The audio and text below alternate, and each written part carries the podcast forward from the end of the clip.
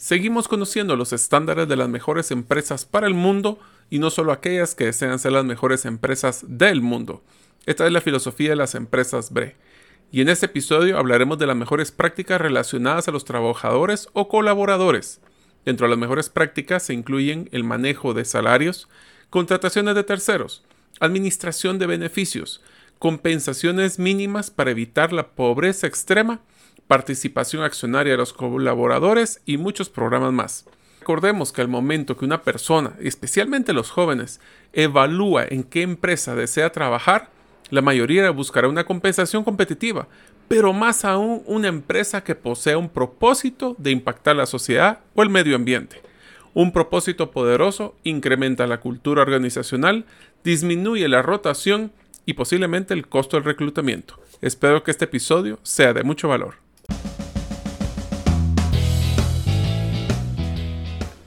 Bienvenidos al podcast Gerente de los Sueños, donde le brindamos las herramientas prácticas, competencias e inspiración para que los líderes de impacto cumplan sus sueños. Soy su anfitrión, Mario López Alguero, y mi deseo es que vivas la vida con pasión, resiliencia y templanza. Bienvenidos.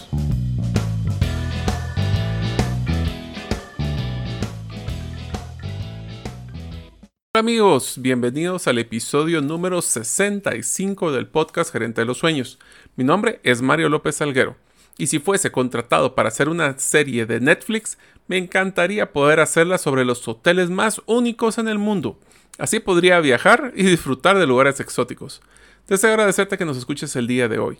Si todavía no eres parte de la comunidad de los sueños, puedes hacerlo y así es recibir todas las infografías de los diferentes episodios suscribiéndote a nuestros correos electrónicos ingresando a la página gerentedelosueños.com o a través de nuestro listado de difusión de WhatsApp enviando tu nombre al más 502 más 502 para aquellos amigos que nos están escuchando fuera de las fronteras de Guatemala y el número de celular 5017-1018. Repito, 5017-1018.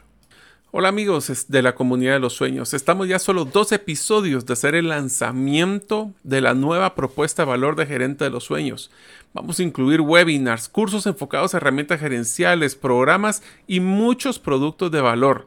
Espero próximamente, ya solo dos episodios, para darle las buenas noticias.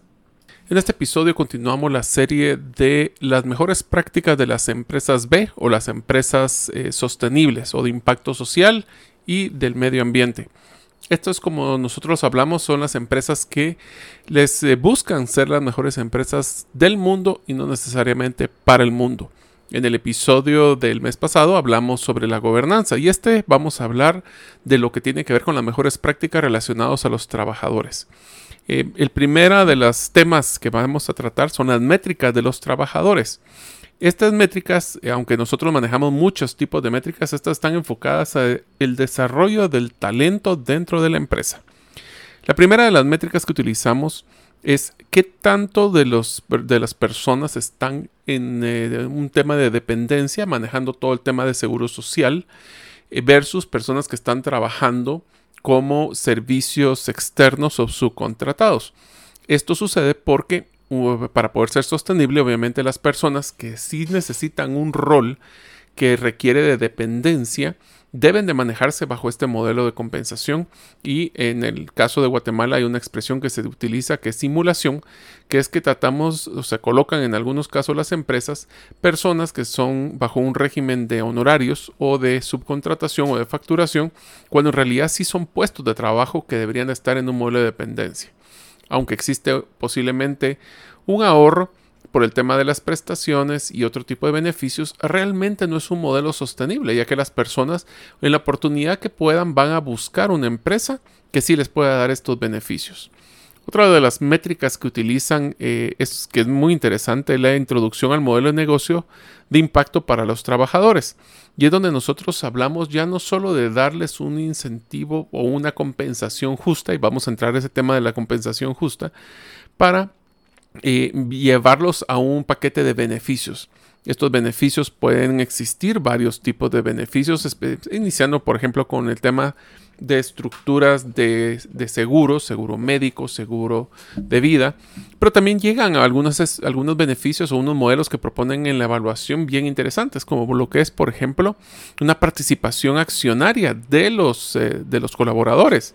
Eh, esto puede ser eh, a través de un modelo de bonificación donde se les da un modelo de participación.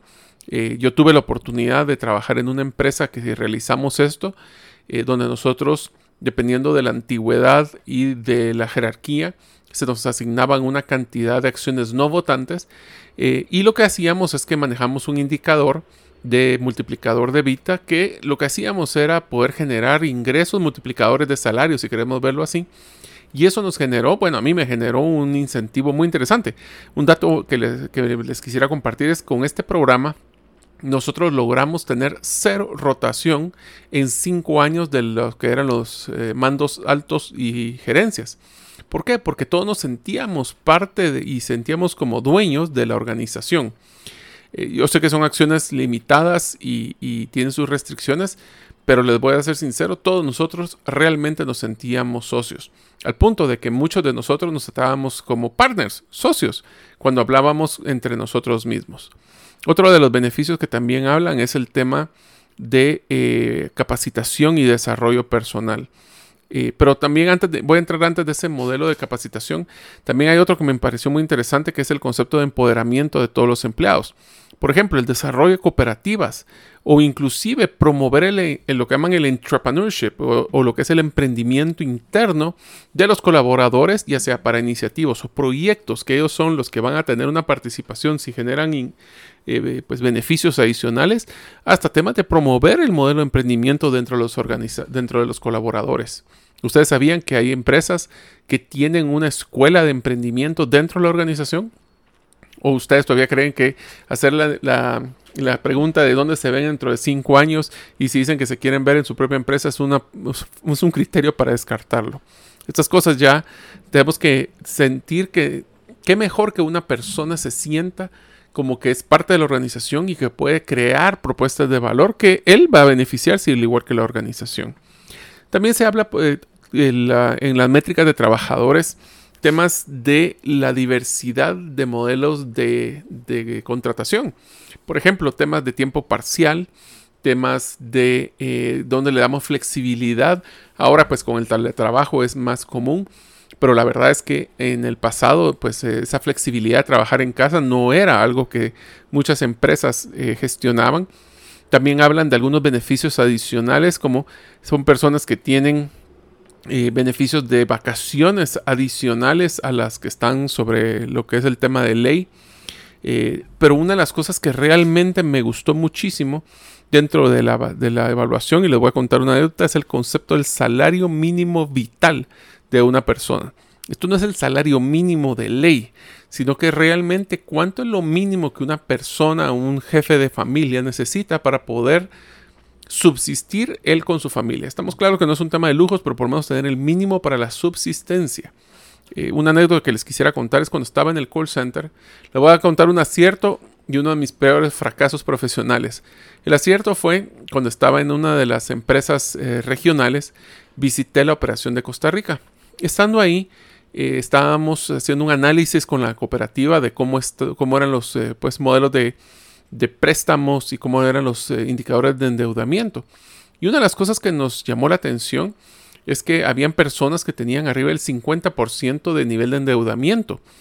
Y cuando empezamos a analizar nos dimos cuenta de que estaban, habían por lo menos de las 125 personas de esa operación, no, en esa operación tenemos más de 300 personas, existía entre 4 a 5 personas consideradas en extrema pobreza, por diferentes razones. Unos porque tenían eh, familia, que, una familia grande que dependía de él, eh, él o ella, que eran los únicos proveedores de ingresos, otros que cuidaban a familiares, otros que tuvieron alguna enfermedad. Y fue bien interesante ver cómo nuestro modelo de, de responsabilidad social lo enfocamos primero hacia adentro, después, si ya están todos bien, hacia afuera. Eso es algo que no es común porque obviamente esas cosas posiblemente no se ven, no son tan populares para la prensa, para las relaciones públicas, pero son las que realmente dan el impacto. Les cuento también el, peor desacierto que he tenido en mi historia profesional. Y fue con un beneficio, irónicamente. Cuando estaba yo en la industria de contact centers, en, este, en la empresa que yo trabajaba, teníamos una filosofía de enfoque muy fuerte a los que eran los beneficios como un diferenciador en la propuesta de valor de la gente en su compensación. Varios aprendizajes que tuvimos, empezamos a desarrollar con cosas básicas, como mencionábamos, temas de seguro médico, seguro de vida. Ampliamos después a temas de una cafetería subsidiada. Después cuando empezamos a darnos cuenta que todos estábamos subiendo de peso, volvimos a la cafetería a la mitad con tema de comida eh, saludable. Ampliamos después a temas de deportes, una cancha de fútbol. Eh, teníamos hasta un gimnasio al final del tiempo que yo estuve ahí. Entonces, realmente nos enfocábamos, teníamos personal que se dedicaba única y exclusivamente a entender las necesidades de los colaboradores. Porque les voy a dar una pequeña eh, recomendación. Más que gastar mucho dinero en beneficios, lo ideal es utilizar el modelo de relevancia y es preguntarle a las personas qué es lo que les encantaría que les dieran como parte de su paquete de motivación. Y se dará cuenta que el presupuesto posiblemente es más bajo de lo que esperaban. Pero regresando al tema, eh, hicimos un análisis donde queríamos involucrar o supusimos que queríamos involucrar a la familia. Como ustedes imaginarán, en un call center, eh, la promedio son jóvenes eh, que todavía viven muchos con sus papás y decidimos de que queríamos hacer un seguro para padres. Este seguro era un seguro primario, o sea, era atención eh, de inmediata de emergencias. lo primero que hicimos fue hacer una pequeña encuesta, con, en este caso era en Guatemala, con más o menos 3.500 colaboradores, de que si les llamaría la atención, eh, pues a través de un valor bastante cómodo, brindarles un seguro de, gastos médicos a sus papás. Y la verdad es que la respuesta de que les llamaría la atención fue arriba del 60%. Dos años nos costó la negociación con la aseguradora porque obviamente eran temas complejos, personas que tenían algún tipo de, de enfermedad previa o que ya eran un poco eh, mayores en su edad. Pero al final lo logramos hacer. Dos años después generamos una póliza del seguro para padres. Eh, lo único que me pidió la aseguradora es que para generar la póliza necesitaban por lo menos 50 personas. Dentro de 3.500 dije esto fue fácil. Hicimos una campaña. Me acuerdo que hicimos unas cajas de regalos muy grandes, videos con caricaturas. Eh, lanzamos la campaña y al final de la inscripción logré 38 personas. Fue un gran fracaso. ¿Qué fue lo que aprendí de este, de este fracaso? Lo primero es que una cosa es lo que la gente le llama la atención y otra cosa es lo que la gente necesita. Realmente le llamó la atención tener el seguro para, para, para, padres, pero realmente cuánto necesitaban. Nos dimos cuenta que muchos papás tenían ya seguros, tal vez seguros por sus empresas o seguros personales.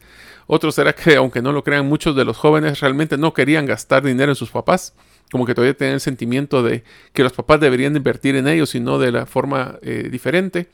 Pero realmente fue uno de mis aprendizajes más grandes, donde tenemos que darle a las personas como mínimo lo que necesita y eh, averiguar realmente si es algo que aprecian o no.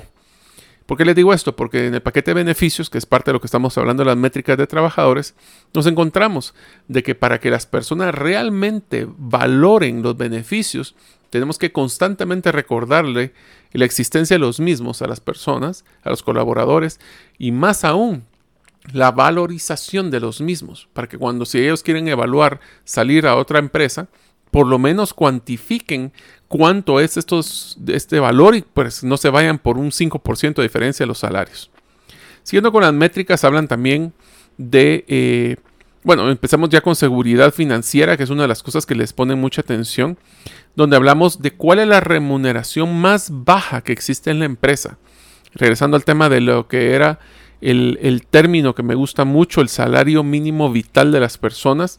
Sabemos cuáles son esas personas que están en ese límite del salario mínimo vital. Deberíamos de evaluarlas. El otro, otro tema que mencionan es qué porcentaje de los colaboradores eh, no solo recibe el salario mínimo vital, sino que también cómo ese salario mínimo vital se extiende a personas como subcontrataciones. Voy a poner un ejemplo que es muy interesante. Es, por ejemplo, muchas de las personas, de los señores que, nos, que subcontratamos para seguridad, guardias de seguridad, eh, nosotros realmente luchamos para que sea el costo más bajo con las empresas. Pero ustedes le han preguntado a la empresa de seguridad si les da prestaciones a las personas que contratan, les dan los beneficios mínimos.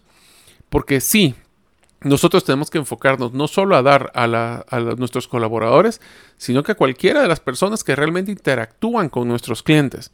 Sino que lo que sucede, posiblemente tendremos personas muy comprometidas, muy entusiasmadas, dar un buen servicio, pero la primera persona que recibí en una agencia o en una tienda es la persona de seguridad. Y si él no está bien, ¿cómo creen que va a ser la atención de nuestros clientes? Otra cosa que también mencionan aquí es si existe personas, si existen un gran porcentaje de personas sobre el salario mínimo. Ahí sí hablan del salario mínimo legal. Eh, y dentro de estos le damos todo el paquete de prestaciones, ya sea eh, de ley, y si existen algunas adicionales. Eh, otra de las cosas que también hablan es si existe una política por escrito de, o mejores prácticas en el tema de remuneración. Tenemos escalas salariales, tenemos niveles salariales, las personas saben, eh, por ejemplo, qué tienen que hacer para poder ganar más dinero o si van a ser promovidos, cuáles son los rangos salariales que pueden aspirar. Eso, si recuerdan, lo platicamos eh, hace unos eh, episodios del podcast cuando hablamos de compensación. también las personas tienen que saber que si, cuáles son los requisitos de un puesto de trabajo, ya que si no se poseen esas, esas políticas o esos procedimientos claros, las personas pueden crear expectativas que después eh, podemos incumplir. Otro tema que se puede evaluar dentro de los modelos de compensación o estas políticas de remuneración es claramente si existen ajustes salariales, si existen anuales, qué criterios deben utilizar para saber si existen o no existen, si a todos se les da de la misma cantidad o porcentaje, hay personas que más, hay personas que menos. En mi caso, por ejemplo, yo siempre traté de luchar una política de que si se hacía un ajuste, se basaba en el cumplimiento de una meta eh, corporativa, pero no todo se les daba lo mismo, sino que ahí entra el modelo de evaluación de desempeño. Si, algunas, si el estándar promedio de presupuesto era 5% de incremento, pues a las personas sobresalientes se les daba un 7, personas que tenían un desempeño mínimo se les daba un 3, eh, dependiendo de su evaluación de desempeño, que idealmente era un, un porcentaje para lo que lograron y otro porcentaje para ver cómo lo lograron, un 360 de evaluación de los valores de la empresa. Otra de las cosas que también habla eh, es programas de ahorro para poder ver si nosotros poseemos un programa de ahorro, ayudamos a las personas, a nuestros colaboradores a poder tener una educación financiera, los capacitamos sobre temas de ahorro, les enseñamos cómo poder hacer un plan de jubilación, eh, les damos algún tipo de beneficio de ahorro automático de la planilla. Ese tipo de cosas son las que se evalúan y de una forma de educación constante hacia los colaboradores. Otros puede ser, uno de lo que me llamó mucho la atención es eh, si nosotros tenemos servicios financieros para colaboradores. Esto puede darse a través de eh, los cajas de ahorro, se puede dar a través de alianzas con los bancos, eh, donde les podemos dar beneficios como tasas preferenciales. Yo les voy a dar un ejemplo. Cuando yo, nosotros nos retiramos, bueno, yo me retiré específicamente de, la empresa de Contact Center. Uno de los grandes beneficios que yo me llevé de, esta, de mi trabajo estando ahí es que logramos una negociación para un paquete de, de personas que queríamos comprar una vivienda y conseguimos una tasa que el día de hoy no he una tasa de ese, de ese porcentaje. Del, de, porque lo armamos en paquete, fueron 3, 4, 10 hipotecas al mismo tiempo, armaron paquete. Eh, que si se recuerdan y ustedes quieren escuchar cómo es este modelo de, servicios financieros, pueden llegar al episodio número 2 de la, de, la serie del podcast de Gerente de los Sueños, donde hablamos del modelo gerente de los sueños, que tiene que ver mucho con esta filosofía de darles esos servicios para poder cumplir las necesidades financieras de los colaboradores. Otro de los temas es el tema de atención médica. Puede ser atención médica en, el, en la ubicación de la empresa, y en los que viven en Guatemala saben que hay una política de higiene y seguridad industrial que requiere ese tipo de atención, pero también como si le damos acceso a servicios de un mejor nivel, sí van a poder ir al seguro social, pero podemos hacer algún tipo de alianza para temas, por ejemplo, de, oftalmología, donde invitamos a una empresa para poder hacer eh, estudios eh, visuales eh, ahora, por ejemplo, cuando estamos hablando de que estamos muchos en teletrabajo, ahora se nos está desgastando mucho más la vista porque pasamos más tiempo viendo las computadoras y las pantallas. Tenemos menos distractores visuales y menos, aunque habían, le llamábamos nosotros distractores, también era pausas para poder descansar la vista. Ese es un ejemplo. Pueden hacer también evaluaciones de diabetes, pueden hacer análisis de, de índices de colesterol, ver a las personas y darles ese servicio adicional. Otra de las cosas que mencionan es eh, temas de que no todos los beneficios deben de ser dados a la vez. También podemos decidir una política de escalonamiento donde las personas después de cierto tiempo o después de cierta jerarquía o después de cierto desempeño pueden ir escalando en el paquete de beneficios. No tenemos que dar todos de un solo. Durante todo este año 2021, cada 15 días realizamos un video explicando temas específicos relacionados a las criptomonedas. En el próximo episodio hablaremos de las billeteras digitales frías o billeteras digitales offline. ¿Sabías que puedes guardar en un dispositivo electrónico tus criptomonedas y así guardarlas de una forma más segura? Esto será seguro si es que no eres como yo despistado que constantemente anda perdiendo los USBs. Puedes encontrarlo en el Facebook buscando Gerente de los Sueños o en el canal de YouTube de herramientasprácticas.com. Ahora continuamos con nuestro episodio. Dos, eh, historias rápidas de esto. Una de las cosas que, una frase que se me quedó para toda mi vida en tema de beneficios es que cuando la costumbre se vuelve costumbre, se vuelve obligación. Entonces tenemos que tener mucho cuidado con los precedentes cuando hacemos algún tipo de beneficio, incentivo, que no sea recurrente, porque si no se vuelve parte del paquete de beneficios. Ese es uno. Del otro lado es que nosotros siempre luchábamos por dar ese tipo de, de beneficios adicionales en las empresas el tema de salud siempre es importante. Por ejemplo, una negociación que creo que fue uno de los que más nos agradecieron en varias de las empresas que trabajé fue negociaciones para temas de servicios dentales. Algo que tal vez en la mayoría de los seguros o coberturas médicas de los seguros médicos no lo dan. Entonces, eh, por ejemplo, también teníamos un paquete, ese sí fue bien interesante, donde hacíamos una prueba de, un examen general de salud de todos los colaboradores. Ahí nos encontramos que teníamos personas que no sabían que eran diabéticas, personas con sobrepeso, personas con colesterol alto, con presión alto, hipertensos. Miren, es impresionante, pero o sea, nuestro trabajo nos desgasta. Otro de los temas que mencionan en, en los beneficios es si nosotros extendemos estos beneficios a personas que tienen tiempo parcial, por ejemplo o inclusive, en una mejor práctica, a las personas inclusive externas o temporales o servicios por honorarios. Nosotros les brindamos ese tipo de extensión. De ahí hablamos también en una de las partes de, la categoría de estas mejores prácticas sobre salud, bienestar y seguridad, sobre si tenemos, yo creo que ahora la mayoría por requisitos de gubernamentales lo tenemos, pero hacemos una política escrita de salud y seguridad ocupacional en las empresas este toma en cuenta cómo minimizar los accidentes y lesiones. También existen políticas de ausencias si alguien tiene algún tipo de accidente, cómo, quién lo va a llevar al hospital, quién va a ser la persona responsable de afirmarle a, sus, a los seres queridos. Tenemos la información de los seres queridos para poder avisarles. Eh, les vamos a dar algún tipo de beneficio para que se puedan recuperar. Todas estas cosas son parte de las políticas que deberíamos de tener. Eh, también en especial, por ejemplo, en una de las empresas que yo trabajo, eh, tenemos un tema de, jardines verticales y azoteas, utilizamos algunos tipos de fertilizantes. Ahí tuvimos que aprender dos cosas. Uno es certificarnos a trabajar en alturas con temas de cascos, con temas de línea de vida. Todos estos los tenemos que dejar por escritas. Les digo, mucho de la certificación en empresas B me forzó cuando hice la certificación como empresa B de, de mi empresa de jardines verticales a documentar teníamos muchos temas de, por ejemplo, en el caso de trabajadores, políticas, por ejemplo, de inclusión de personas que no saben leer y escribir, o también personas eh, en áreas que son de, bajo acceso a, trabajo, o inclusive con algún tipo de, de discapacidad. Todas esas cosas, o discriminación, inclusive políticas antidiscriminación, las teníamos verbalmente, pero las tuvimos que documentar.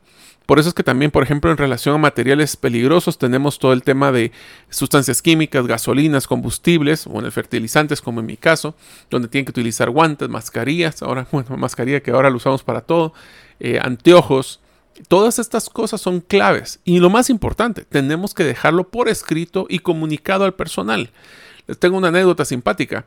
Si ustedes han pensado, ustedes espero que conozcan que es un Sasquatch o el hombre abominable de las nieves. Es ese humanoide que existe en, en las partes del norte del mundo, eh, que supuestamente vive en la nieve. Yo decía de que nosotros teníamos en muchas de las empresas, especialmente en temas de seguridad industrial, lo que llamábamos procesos Sasquatch. Son los que todo el mundo sabe que existen, pero nadie lo ha visto. Y esto es importante que los procedimientos los dejemos documentados, especialmente, y, aquí es no solo documentados, sino que por escrito y confirmados que las personas lo leyeron, lo entendieron y lo interiorizaron. Eh, en mi caso es una de las políticas más difíciles, es el famoso casco. Tenemos que utilizar casco porque trabajamos en obras, en este caso con los jardines verticales, y fue sumamente difícil que las personas utilizaran el casco porque hacía mucho calor, que sudábamos, pero tuvimos que reforzarlo porque, y nos pasó a una persona que estaba trabajando dos eh, pisos arriba en una en exteriores, se le cae una, una, herramienta y si la persona abajo no hubiera tenido el casco, hubiéramos tenido serios problemas de un accidente. Otra de las políticas que se utilizan acá es qué tipo de educación o capacitación a nivel de prácticas le damos a las personas para el manejo de equipos y maquinaria de los trabajadores. Esto no solo se trata de aquí, esto es cómo funciona, sino todos los riesgos que existen en el uso de las herramientas, eh, limitantes, eh, temas, por ejemplo, de la ropa, si deben utilizar botas con puntas de hierro o cualquier tipo de letreros y carteles sobre los riesgos que se pueden tener en el uso de las, de las herramientas y la maquinaria. Eh, una de las cosas que también mencionan acá son, y aquí sí voy a regresar a un tema que mencioné al inicio del programa, el tema de capacitación. Y aquí sí voy a parar un par de cosas importantes. Tenemos que tomar en cuenta que la capacitación inicia desde el momento que entra la persona. ¿Cómo le vamos a hacer un proceso de inducción? Entre las mejores prácticas de las empresas B, hablamos de vender el propósito para que las personas quieran trabajar en la empresa y no solo tengamos que rogarles para que lleguen a trabajar a la empresa. Entonces, en el tema de inducción es como nosotros eh, traemos y enamoramos a las personas y las traemos a una cultura poderosa para poder eh, cambiar ese chip que tienen afuera para que se vuelva parte de este ecosistema empresarial que tenemos dentro de la organización y una cultura que alinea los valores de la persona con los de la empresa. Otra cosa es la capacitación para las responsabilidades profesionales. Aquí voy a utilizar una frase que recientemente me la utilicé de nuevo. No es, no se vale utilizar educación o capacitación en el puesto de trabajo por osmosis. ¿Qué quiere decir osmosis? Yo pongo una persona a la par de otra persona y le digo una semana, solo esté a la par de esta persona y escuche y mire qué hace. Porque usted la próxima semana ya lo va a hacer solo. Si esa persona que nosotros estamos poniendo a la par tiene malas costumbres, adivinen qué acabamos de hacer replicar las malas costumbres. Si la persona que, estamos, que está dando la capacitación o que está haciendo su trabajo y la otra persona lo ve, no tiene claro su rol o comete errores, acabamos de replicar los errores. Tenemos que crear una política clara de, de cómo nosotros vamos a desarrollar a las personas para que sean efectivas, minimicemos la curva de aprendizaje. Otra de las cosas que hablan en, en, el tema de educación es cómo nosotros tenemos una política para incentivar la promoción y contratación de personal interno para utilizar puestos de mayor jerarquía. Estamos hablando desde el principio con un tema muy, muy simple. Publicamos las plazas, bueno, obviamente cuando son personas que están ocupando un puesto, pues es un poco más difícil, pero si hay una disponibilidad de una plaza, la publicamos internamente, por lo menos se enteran o capaz que se van a enterar por un headhunter que está haciendo el reclutamiento por fuera. También tenemos que utilizar capacitaciones eh, cruzadas de desarrollo para que sean integrales las personas, no solo sobre su rol. A mí me encanta utilizar el concepto de pasantías interdepartamentales. ¿Qué quiere decir esto? Para que sea un gerente integral, deberíamos de tener supervisores que rotan entre las diferentes áreas y no solo estoy hablando dentro de ventas en las mismas áreas, sino que, que pasen a conocer finanzas, que pasen a conocer recursos humanos, eh, producción, ventas y que tengan un criterio integral para que puedan tomar decisiones integrales. En un plan de desarrollo, un plan de crecimiento dentro de la organización, ya no son lineales esos planes de carrera. Ahora les pongo el ejemplo de mi plan de carrera cuando estuve en la industria de contact centers. Yo empecé como gerente de ventas, pasé a ser el gerente general de una operación local. Después fui a hacer un, hicimos unas eh, empresas nuevas y me fui a desarrollar como gerente o, gerente de mercadeo y de ventas en, en, la región. Regresé como director de ventas y mercadeo. Después paré de director de recursos humanos, vicepresidente de recursos humanos y mercadeo bien variado. Estuve en operaciones, estuve en ventas, estuve en, bueno, finanzas fue el único que no estuve. Y por eso es que me, me, gusta mucho aprender de finanzas porque sé que esa es una de mis áreas más débiles. Pero tenemos la opción para que las personas puedan desarrollarse entre las organizaciones en estas áreas. Le damos por lo menos la oportunidad para que puedan aprender. Y tenemos un presupuesto asignado para poder dar ese desarrollo, ya sea con temas internos o externos, ya sea por conferencia. Ahora en línea es muy fácil hacer esto. Realmente el que no está haciendo un desarrollo de sus equipos, ahora que tenemos tanto contenido digital, pues por lo menos ustedes, si me escuchan amigos, que sus equipos escuchen el podcast que aprendan, que vayan, es una, es una pequeña escucha de 35, 40 minutos a la semana y tratamos de darles valor en cada uno de ellos. Inclusive, dentro de los programas de desarrollo, ustedes tienen alianzas con universidades para poder hacer eh, mejores profesionales. Bueno, estos son parte de lo que nosotros tenemos que ver en el tema de capacitación. Ese último pedazo solo cierro con una expresión que siempre me gusta, que dice, ¿qué pasa si los capacitamos y se van? ¿Qué pasa si no los capacitamos y se quedan? Es mucho peor. El siguiente parte que habla es todo el tema de evaluación de desempeño, donde nosotros tenemos que estar claros que tenemos que dar una retroalimentación constante a nuestros colaboradores para alinearlos a las expectativas que tenemos de ellos.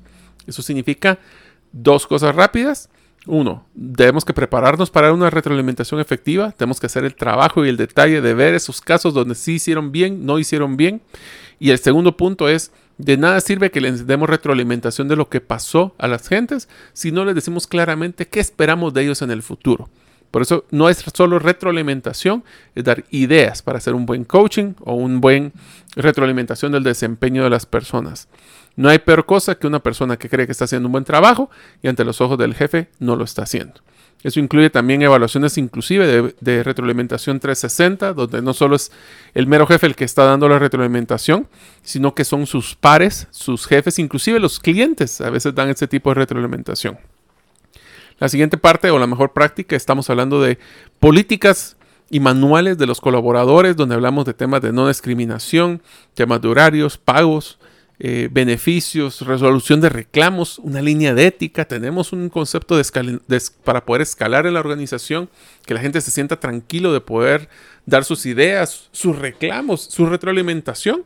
Todo esto lo deberíamos dejar formalmente escrito. Tenemos que hablar también inclusive, y ahí voy a, creo que voy a hacer un día de estos el, el episodio de la matriz disciplinaria. Es una herramienta espectacular que hicimos en el, iniciamos haciendo en el call center, llevo más de 10 años retroalimentándola, donde tenemos más de 100, bueno, eran 86, ahorita creo que vamos por 90 y pico, escenarios que un gerente le tocaría vivir eh, en su vida cotidiana relacionados a los temas disciplinarios, llamadas de atención, eh, temas, eh, llamadas de atención verbal, escritas, eh, porque saben, eh, bueno, de suspensiones con su salario, menos salario, despidos. Porque miren, esto es algo bien interesante. No podemos suponer que nosotros, las personas dentro de su plan de desarrollo, saben cómo manejar el tema de criterio de, disciplina. Tenemos que darles herramientas para que puedan tomar decisiones, no hacer y no suponer. Tenemos ahí entre estas políticas temas, por ejemplo, como el trabajo infantil o inclusive, lo más interesante, y ese manual aunque es la costumbre más, más simpática, es que lo damos al inicio cuando la persona entra, pero lo retroalimentamos constantemente, la gente sabe dónde puede ir a buscarlo, está fácil acceso, o es un libro que lo tienen empastado y que solo lo firma el nuevo y después nadie lo voltea a ver. Otra de las mejores prácticas que se habla también es el tema de la no discriminación. Hacen un hincapié en las empresas, ven muy fuerte sobre esto. Hablemos de la discriminación en temas de género, de raza, color, discapacidad, opinión política, edad, religión, enfermedad. Hay tantas cosas que tenemos que tratar de luchar para que exista ese ambiente de equidad, de, no discriminación y de que sea un ambiente positivo. Algunas de las políticas finales que menciona, realmente hay algunas que se nota que esto es una políticas mundiales, pero se las comento, es eh, cuáles son las políticas de licencia parental. Eh, no solo para las mujeres, sino a los hombres. Eh, cuando nace un bebé, se les da días extras o, los, por lo menos lo mínimo de la ley.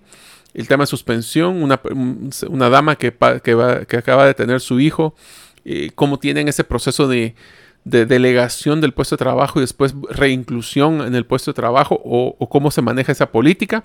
Es bien importante que las personas lo tengan por escrito para que no exista esa subjetividad será que le doy el espacio, no le doy el tiempo, le debo dar más tiempo, no. Todo eso tiene que estar normado. Otra de las cosas que, también dan, eh, que es interesante, es eh, si se le ofrece a los, a los trabajadores eh, beneficios, algún tipo de beneficio adicional. Voy a mencionar algunos que mencionan en la, en la evaluación, como transporte gratuito, comidas gratuitas, cuidado infantil, eh, vivienda eh, subsidiada, algún otro que ustedes hayan visto que creen que vale la pena implementar. Comprendo que en momentos post pandemia hablar de beneficios es difícil, pero bueno, pensemos positivamente y sepamos de que en algunos momentos algunas industrias van a salir adelante y podemos dar esa ampliación. Esa es otra cosa importante, los beneficios tienen que estar amarrados al desempeño de la organización. Tenemos que estar claros de que cuando hay se reparte, cuando no hay no se reparte. Cuando hay se puede crear mejores beneficios, cuando no hay no se puede. Esto tenemos que dejar bien claro a los colaboradores. Lo que pasa es que requiere que nosotros nos sentemos a planificar nuestros modelos de, de beneficios. Otra de las mejores prácticas habla del empoderamiento de los trabajadores, donde tenemos, por ejemplo, no solo el tema de manejo de quejas y, de la línea de ética que mencionaba anteriormente, sino hasta cómo se puede manejar resoluciones de conflictos entre los equipos. Ahora le voy a poner un tema adicional. ¿Cómo vamos a manejar el escalamiento de problemas, de conflictos en temas digitales? Esta es otra cosa que también tiene que ver ¿Qué tan abierta está la organización con el tema de cometer errores? Porque cometer errores es la forma que nosotros tenemos que aprender y vamos a innovar en las organizaciones. Eh, hay, una política inclusive que me pareció súper interesante, eh, lo vimos en una de las mejores prácticas en algunas empresas a nivel mundial, de que en los directores, de la, existen en las juntas directivas, hay directores eh, internos y externos. Y una de, los, de las mejores prácticas es darle la oportunidad a los trabajadores, a los colaboradores, de tener un puesto de un director que ellos puedan seleccionar, una recomendación o una persona que, que pueda dar como la voz de los colaboradores dentro de la junta directiva. Me pareció muy interesante. Algunas de las indicadores que te evalúan a nivel de satisfacción, nosotros hacemos evaluaciones de satisfacción eh, o índices de satisfacción o de clima eh, yo les dejo varios temas sobre los climas. Uno es el clima o un análisis de satisfacción es para conocer lo que las personas sienten y proponen de mejora. Número uno, si usted no le retroalimentación de lo que, o sea, si lo escuchamos, este es el plan de lo que vamos a hacer con lo que ustedes dijeron, las personas contestan una vez el clima y los demás lo van a hacer porque tienen que hacerlo. Tenemos que ver también de que ese clima tiene que tener una correlación y priorización relacionada a cuáles son los factores de rotación del personal. ¿Cuáles son? Otra cosa que también tienen que tener mucho cuidado es que muchos, eso lo vi en una empresa competencia nuestra, que los gerentes y los directores coaccionaban a las personas a contestar positivamente porque tenían factores de que el, el clima lo volvían parte de la compensación de los, de los gerentes. Yo no estoy seguro y no me ha gustado mucho colocar eso porque se siento que es como que eh, pon la cara de feliz cuando te tomen la foto porque si no te voy a regañar. O sea, tenemos que tener cuidado que sea algo profundo y no solo un proceso. Tenemos que también comparar nuestros indicadores de rotación con eh, algún tipo de referencia, con competencia, con industria. Sabemos si estamos bien, sabemos si estamos mal. Eh, el tema de los hagan preguntas relevantes. A mí me gusta mucho la de la, la de la pregunta máxima eh, en un próximo episodio creo que voy a recalcar el concepto de la pregunta máxima, el NPS. Yo lo utilizaba para medir índices de satisfacción. Eh, nuestro sueño en recursos humanos siempre es traer una persona, involucrarla en la cultura lo más rápido posible, desarrollarla lo más rápido posible y el día que se retire, que sea una persona que promueva la empresa, inclusive cuando yo no trabaje ahí. Suena como que sería algo bonito para tener. Otra de las cosas que también se hablan son de licencias eh, de vacaciones, si se le da un adicional o no. También se habla de mejores prácticas a nivel de comunicación, como nosotros logramos de que las personas de los altos mandos escuchen a las personas que están en el piso, que usualmente son los que tienen interacción con el cliente, sistemas de retroalimentación bidireccional, etcétera, etcétera. Estas son de las cosas, como le menciono, de muchas de las mejores prácticas. Yo sé que algunas son difíciles a nivel presupuestario, hay otros que son difíciles por temas de, de estructura de políticas, de la idiosincrasia de cada país, pero estas mejores prácticas nos llevan hacia dónde están esas mejores, esas mejores empresas sostenibles, porque con gente contenta, clientes contentos, finanzas contentas. Yo los invito a que ustedes traten de mejorar su clima organizacional de profundidad, que escuchen a las personas, que los retroalimenten, que les demos todos estos beneficios que hablamos de las mejores empresas de sostenibilidad social y de medio ambiente. Eh, vuelvan a partícipes a, a, los colaboradores de esa cultura, que no sea en el Olimpo donde los líderes eh, diseñan la cultura y tratan de recalcársela a la gente. Entre más las personas se sientan partícipes de esa cultura, más la van a volver parte de ellos.